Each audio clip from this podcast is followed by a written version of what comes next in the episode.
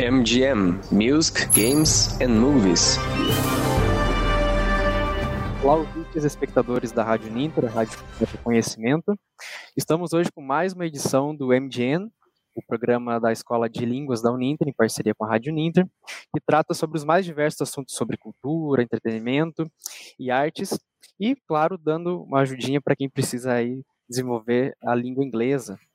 Hoje eu estou com a professora da ESLE, portanto, professora Fabielle Cruz. Tudo bem, professora? Tudo bem, e você, Arthur? Tudo certo também, obrigado. Uhum. Então, né, hoje a gente já tinha soltado algumas pistas, né, tanto no, nas redes da Rádio Ninter, quanto nas redes da, da Escola de Línguas da Uninter. Então, acho que a gente já pode ir preparando o terreno para apontar, né, sobre o que exatamente a gente vai falar, né, professora? Com certeza, com certeza. Esse é um MGM especial, a gente vai falar sobre filme, mas é um filme que envolve bastante música, né? Então a gente uhum. liberou lá na, nas nossas redes sociais, tanto da, da Rádio Ninter quanto é, da Esli, né? A gente liberou três pistas. Então a nossa primeira hint foi This movie won the Oscar for Best Animated Feature, né? E é verdade. Esse filme ganhou o Oscar nesse ano, em 2022, de melhor animação, né? Então, super produção da Disney nesse ano. E a Disney, ela tem essa coisa de ganhar quase todos os anos, né? Por sempre que eles fazem uma animação, acaba ganhando. Uhum, é muito difícil a competição. Algumas vezes que a gente vê, né, que tem alguma alguma competição de fato, né, são filmes japoneses, né, os animes, do, principalmente do estúdio Ghibli. Mas a Disney, né, ela é predominante desde sempre, né, que, que se há essa categoria específica para filmes animados. É, eles ganham quase todo ano, é impressionante, né? Eles lançam um filme, ele acaba ganhando. É, e se não ganha o Oscar por melhor animação naquele ano, provavelmente ele ganha, acaba ganhando todos os outros uh, todas as outras premiações que existem para essa categoria, né? Como é, melhor trilha sonora, melhor animação de fato, né? Efeitos especiais e por aí vai. Então. Uhum, é, fora é os prêmios periféricos ali, né? Como o Globo de Ouro, enfim, né? Com Outros certeza. prêmios de sindicato também. Com então é certeza. é sempre essa predominância da Disney com as animações que eles lançam. É, Tanto é Disney quanto Pixar, né? Com certeza. Que... É verdade. E é uma excelência, né, do estúdio, então. Sim. Aí a nossa segunda hint foi It's a story about family, miracles and moving forward. Eu gosto bastante da ideia desse filme justamente por isso. Ele fala um pouco sobre família, quer dizer, a base dele é a questão de família, né? E ele traz a questão dos milagres, né? Tem os poderes mágicos. E o nome do filme ele dá uma dica que tem a ver com esses milagres, né? E essa ideia de move forward, ou seja, seguir em frente, né? Enfrentar as coisas, que também faz total sentido com a ideia deste filme, né? Sim, com certeza. E a nossa terceira e última dica é uma dica que quem assistiu esse filme com certeza sabe, né? We don't talk about Bruno. Nós não falamos sobre o Bruno. Então, Mas eu assistiu... acho que até acho que, eu acho até quem, que nem, quem não assistiu ao filme é, talvez tivesse alguma ideia, porque a minha filha, ela tá brincando aqui atrás, ela foi outra espectadora do filme, inclusive. é, quem não assistiu o filme, talvez também pudesse reconhecer por essa dica, porque esse, né, essa referência que a gente faz a uma música dentro do filme, ela fez muito sucesso, né? Sim, nas plataformas de streaming de música, enfim, na Billboard, né, ela teve uma, uma qualificação bem alta, acredito até que tenha chegado ao topo da Billboard por algumas semanas. Sim. Enfim, é, a Disney emplacando também mais um sucesso musical, como, né, por exemplo, Frozen, né, na, na década passada, que dura até hoje aí o sucesso da música. Pois é, então, e, e, a Disney, na verdade, eu acho que eles têm, como eu disse anteriormente, eles têm essa excelência. Tudo que pertence ao filme parece que faz muito sucesso, né? Então, o filme em si fez sucesso e, e a música We Don't Talk About Bruno, ela fez mais sucesso ainda. Eu, por exemplo, escutei a música antes de assistir o filme. E aí os meus amigos estavam no carro e eles colocando a música, eles falaram: "Você já assistiu o filme?" Eu falei: "Não". Mas a música eu conheço porque eu já ouvi. Eles falaram: "Você tem, você tem que assistir". Então eu conheci a música antes de assistir o filme. Acho que muita gente está passando por isso, viu? Inclusive eu também. É, antes de eu assistir ao filme, eu vi as músicas, a música nas redes sociais. Acredito que no Facebook, Instagram, enfim.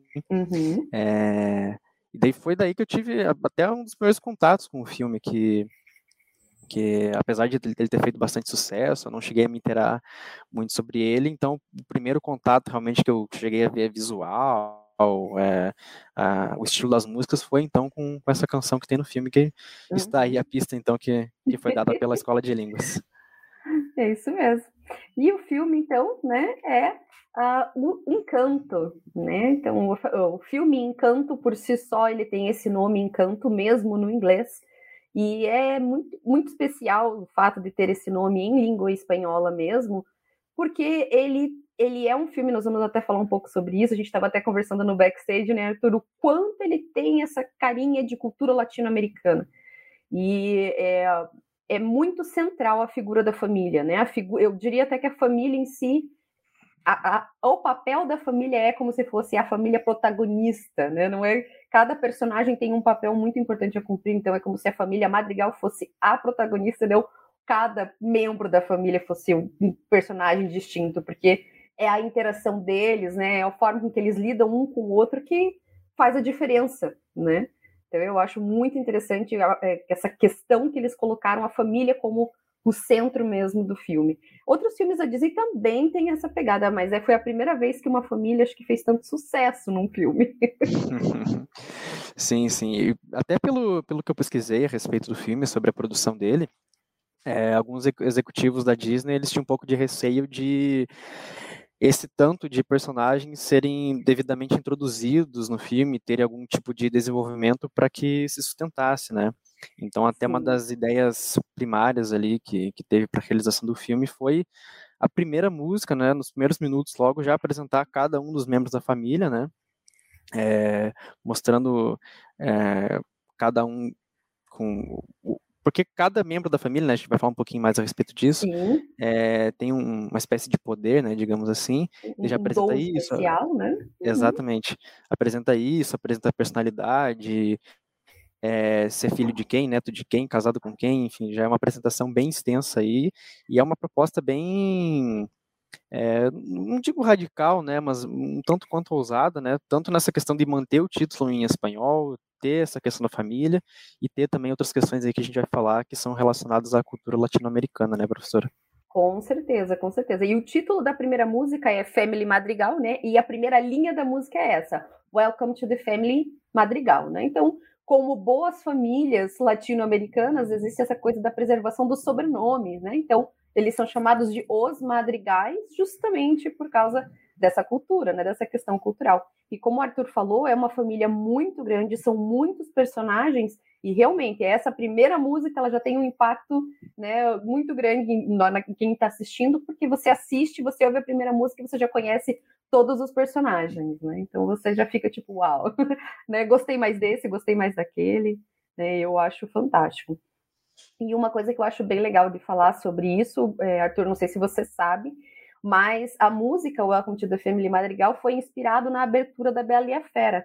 Como eles fizeram aquela música da abertura da Bela e a Fera, a Bela sendo apresentada como a estranha, aquela, né, que não se encaixava na, na, no vilarejo, ela era toda diferente, eles pegaram a inspiração daquela música. Então eles fizeram essa inspirada naquela introdução que eles fizeram da Bela no filme A Bela e a Fera ali no começo dos anos 90.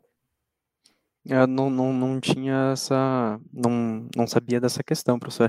Na é. verdade, até não chego a me lembrar muito também da, da apresentação da, da Bela e Fera, já tem um tempinho que eu vi, uhum. mas vou até procurar depois para ver essa comparação, ver como foi feito, que é bem interessante mesmo essa questão. Com certeza. Então, falando um pouquinho mais, né, Arthur, sobre essa questão, então, dos simbolismos que tem, né, no filme, porque o filme, filme realmente, ele se baseia muito em simbolismos, né? Uh, a primeira coisa que a gente já até deu um spoilerzinho aí é a questão dela ser based on Latin American cultures, né? Apesar do filme retratar uma família colombiana, existem muitas menções à cultura latino-americana em geral. Então, a gente tem muitas referências até que combinam ou se encaixam no perfil das coisas que a gente vive aqui no Brasil, né? Então, por exemplo, nós temos o papel da matriarch, do head of the family, então aquela que é a matriarca, né, aquela que é a chefe da família. E eu pessoalmente, Arthur, eu vivi isso por muito tempo, né? A minha avó já não é mais viva, mas por muito tempo a minha avó era matriarca, era na casa dela que todo mundo ia, era na casa dela que os almoços de domingo eram. Então, assim, eu vivi isso, sabe? Quando a, o filme passou, eu comecei a me sentir muito nesse, nesse lugar comum, assim, assim, não, isso é muito parecido com a minha família, né?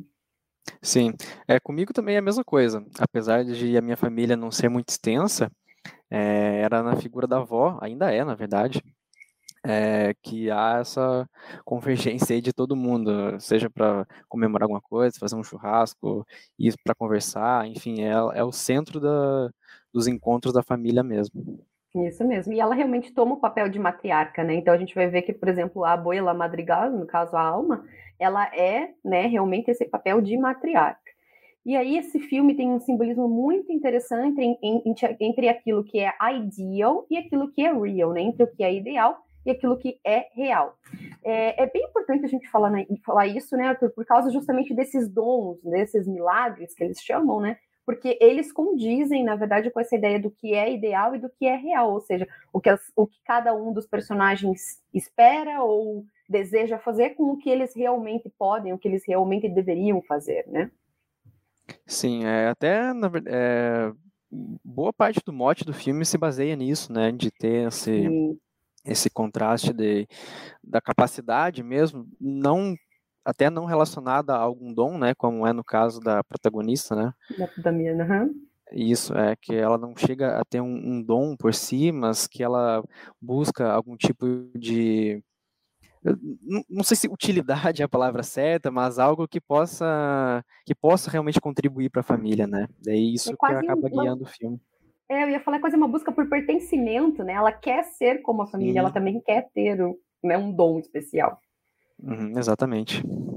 E isso é interessante, porque apesar do pessoal pensar ali, alguém que não assistiu talvez pensar, nossa, é um spoiler, gente, não é um spoiler. Ela mesma conta já na primeira música. Então, na primeira música a gente já descobre que ela, infelizmente, não tem um dom como os demais da família dela, né? Então, a gente sabe, a gente sabe e sente muito por ela, porque eu fico muito sentido.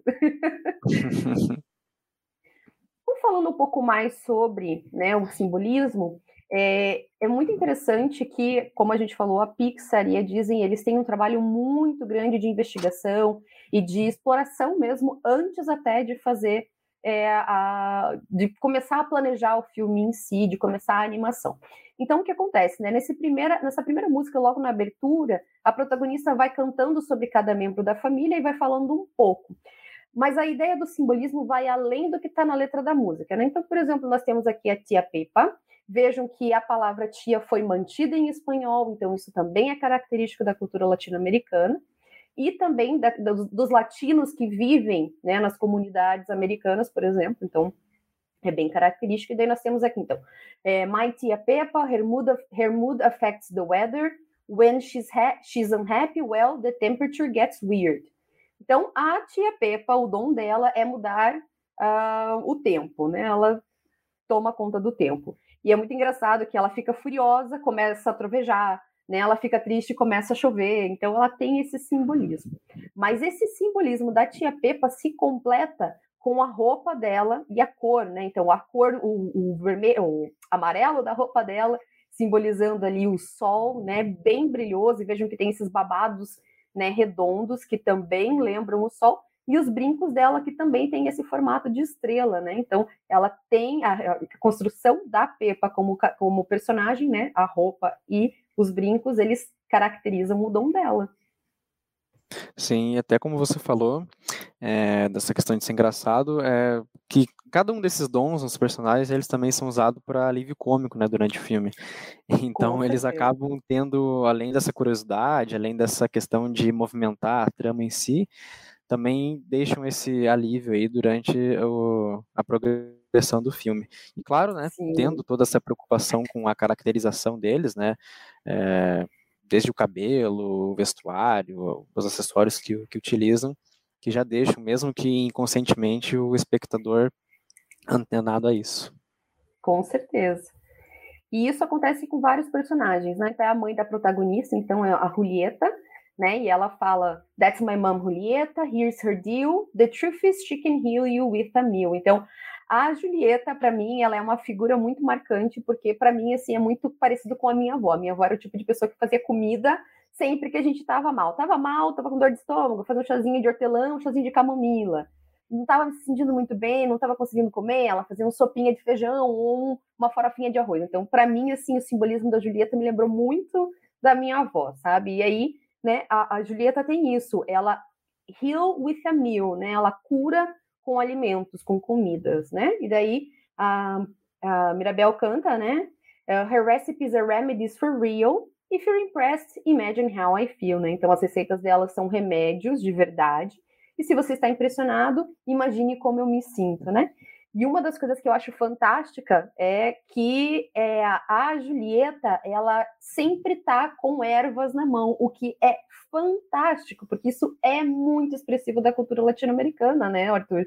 Esse cultivo de ervas, ervas medicinais, fazer chá, fazer compressa, né? E a roupa dela também é verde e tem ali os desenhinhos das ervas, né? Das folhinhas junto.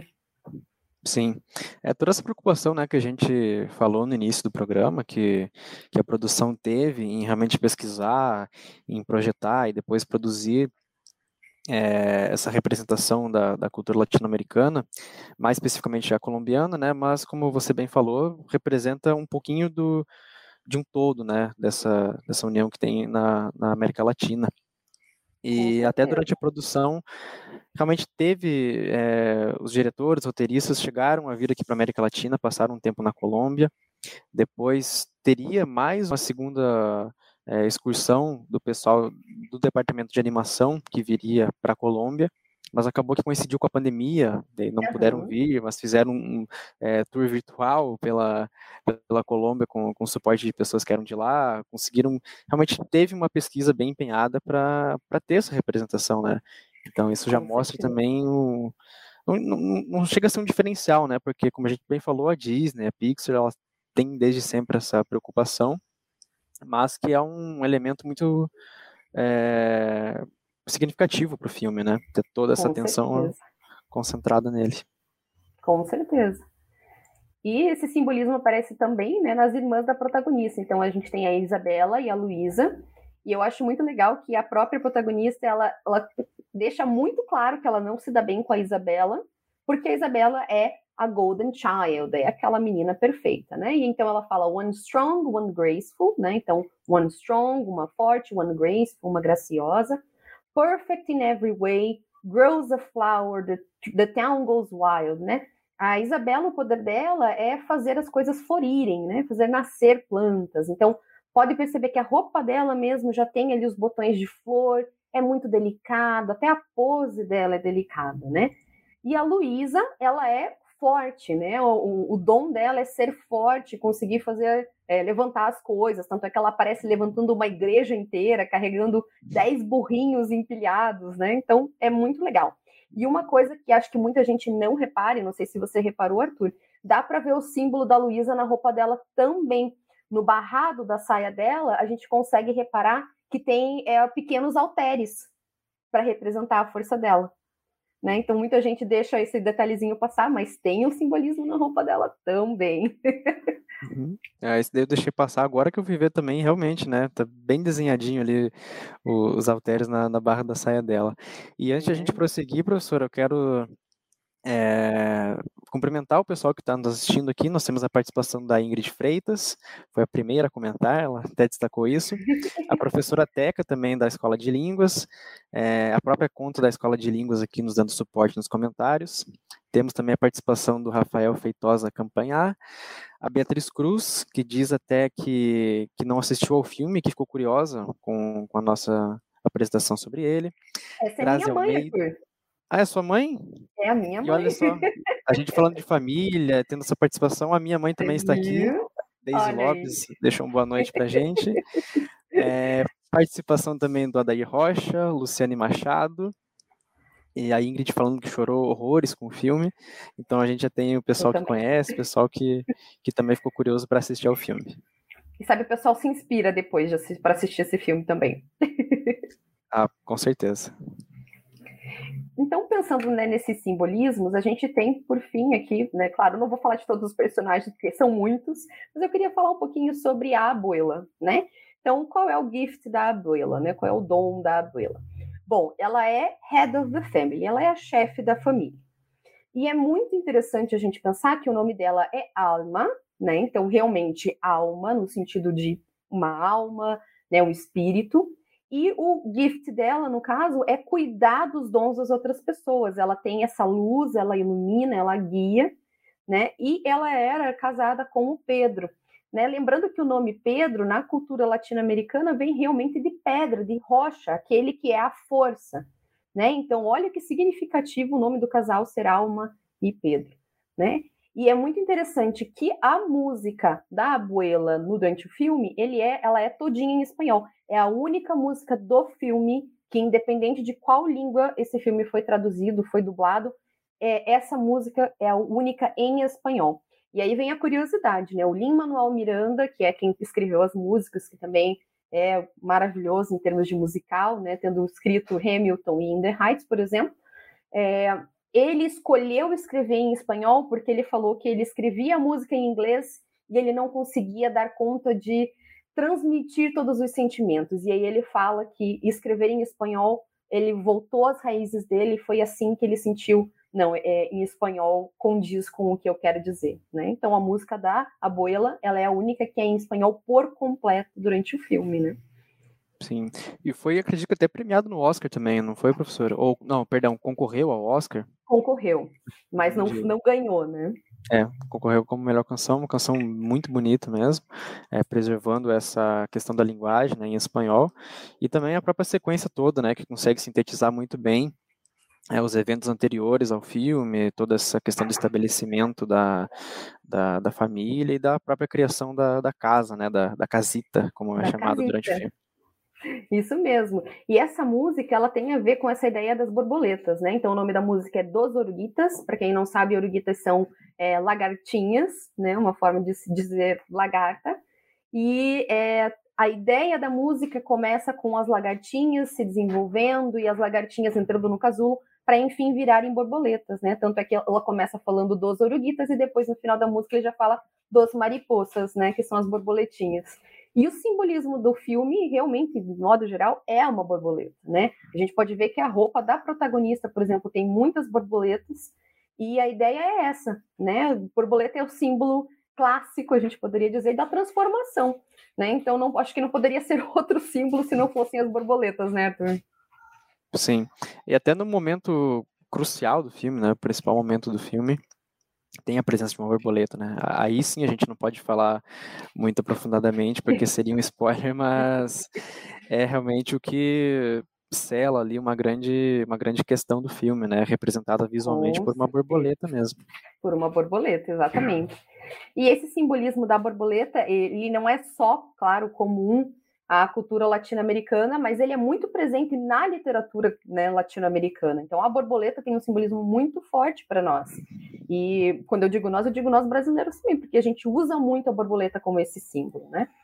E como a gente falou, é, o filme em geral trata muito de questões familiares. Então, por exemplo, né, a gente tem a Isabela que ela é perfeita, ela é maravilhosa, a irmã dela tá sempre com inveja dela porque ela acha que a irmã se acha demais, não sei o quê. Só que a gente descobre no decorrer do filme que a Isabela ela tá cansada de ser perfeita, que ela nunca pode errar, que ela nunca pode sair da linha. E é no momento que ela sai da linha, que a gente tem essa imagem que ela tá com o vestido todo sujo e colorido, que ela descobre que ela consegue criar outras coisas que não são apenas as flores bonitas, né? Então ela consegue criar cactos, consegue criar vinhas, consegue criar até um jacarandá. E é muito interessante esse simbolismo também, que mostra como ela é, começa a ter mais autoconfiança e se conhecer melhor, né, Arthur? Eu acho muito importante esse, esse, esse aspecto, né? Sim, e é até trabalhado nos demais personagens, né? Que a gente vai vendo que cada um tem um dom, mas que esse dom também é um fardo, né? Porque acaba Exatamente. que tem toda uma cobrança, tanto da, principalmente da, da abuela, né? Da mas abuela, também da, da, uhum. própria cidade, né? Que se estabelece em torno ali da, da, da família, que depende muito desses dons e do que, do que os membros da família fazem e cada um então tem um conflito dentro de si que é relacionado tanto à família quanto a esse dom que também passa né, de geração em geração, então tendo essa muito bem trabalhada essa temática. Com certeza. E outra, outro personagem que eu gosto que tem uma relação muito bonitinha também com a nossa protagonista, né, é o Antônio. O Antônio ele é o menorzinho, ele é o mais novo da família e logo no começo do filme ele tá para receber o dom dele. E é um dom que eu diria que eu até sinto um pouquinho de inveja, né? Porque ele consegue se comunicar com os animais.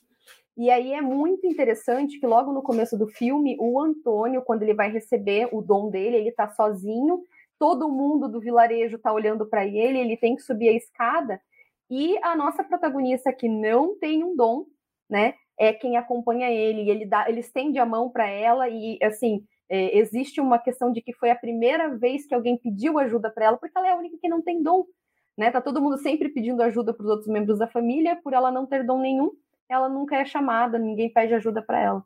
Né? Então, quando o Antônio vira para ela e pede ajuda, é muito bonitinho, né? Eu acho bem Sim. significativo. Sim, com certeza. Além de ter né, a questão de que a cada membro da família que recebe um dom há uma cerimônia toda, e a anterior, que tinha sido exatamente da Mirabel, foi a primeira vez que o dom não foi passado, né? Então tem toda essa pressão também em cima do Antônio, essa questão de confiança, e dele confiar justamente nela, né? Que não tem o dom, por assim dizer. Com certeza. E aí, assim, sem spoilers, vamos falar sobre o Bruno. we don't talk about Bruno, but we talk.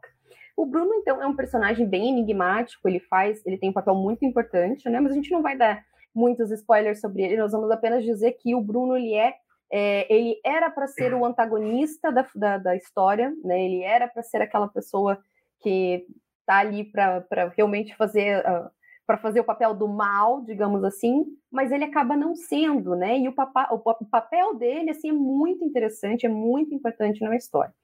É, o que eu acho legal do Bruno é só falar o que ele, quanto ele é supersticioso, porque o dom dele é de ver o futuro. Então ele é muito supersticioso. Então ele está sempre batendo na madeira, e isso também, né, Arthur, é bem característico da, da cultura latino-americana novamente. Então ele bate na madeira, ele joga sal, quando as pessoas estão dentro do cômodo dele e ele não gosta, ele pega a vassoura e vira ela de ponta cabeça para as pessoas irem embora. Então, quantas dessas superstições a gente não conhece que a nossa própria família falava, né? Eu lembro da minha avó falando certas coisas. É, sim, é bem essa. Como a gente vai apontando desde o início, né? A questão presente aí na, nas culturas de forma geral aqui da, da América Latina, né? Com certeza. E, né, o Bruno, então, ele é realmente. A Ingrid até falou ali no chat, né, que ele é injustiçado, concordo, mas, né, vamos deixar para quem, quem quiser entender um pouco mais sobre o Bruno ver ali mais para frente. Agora, eu não vou dar mais spoiler, spoilers que isso. né? E por fim, até para a gente encerrar, a gente vai falar um pouquinho, bem breve, sobre a casita. Né? Então, a casita ela é a representação dos valores familiares da família Madrigal e ela também tem um papel assim de apoio, vamos dizer assim. Não sei se você sabia, Bruno, mas a Casita era para ser a antagonista do filme.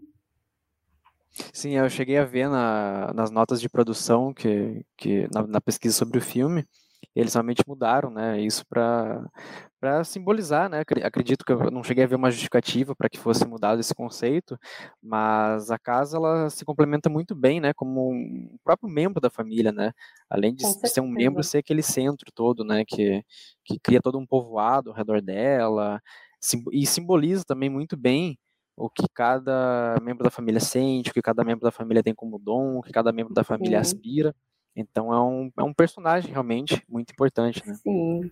É, e se a gente olhar, por exemplo, essa imagem da casita, muita coisa fica clara. Por exemplo, aquela janela cor-de-rosa ali, cheia de florzinha, a gente consegue identificar. É a Isabela, né? A gente já falou sobre ela antes. Então a gente tem as torrezinhas, a torre mais alta, a casa, a, a, o quarto da abuela sempre vigiante, né? Com aquela janelinha bem no meio. Então todos eles se parecem muito, né? E em relação à casita ser antagonista, Arthur, é, pelo que eu li, os executivos decidiram mudar porque a, a casinha ia disputar com a Mirabel a atenção da abuela. Essa era a ideia deles. Com a pandemia, eles decidiram mudar e fazer a casinha, a casita ser um lugar acolhedor, porque eles queriam que as pessoas sentissem o conforto quando eles assistissem. Então, eu acho que foi uma mudança muito inteligente por parte da Disney né, em fazer isso. É, com certeza. E até mesmo por questão de narrativa, né? Um filme que tem uma hora e meia. Então, ter essa, essa disputa de, de foco né, entre os personagens até acabaria eh, implicando no ritmo do filme, né? Então, foi uma mudança aí muito bem-vinda, né? Que acabou funcionando muito bem no final. Com certeza. E uma coisa que é bem interessante da gente mencionar é que esse filme ele é atemporal.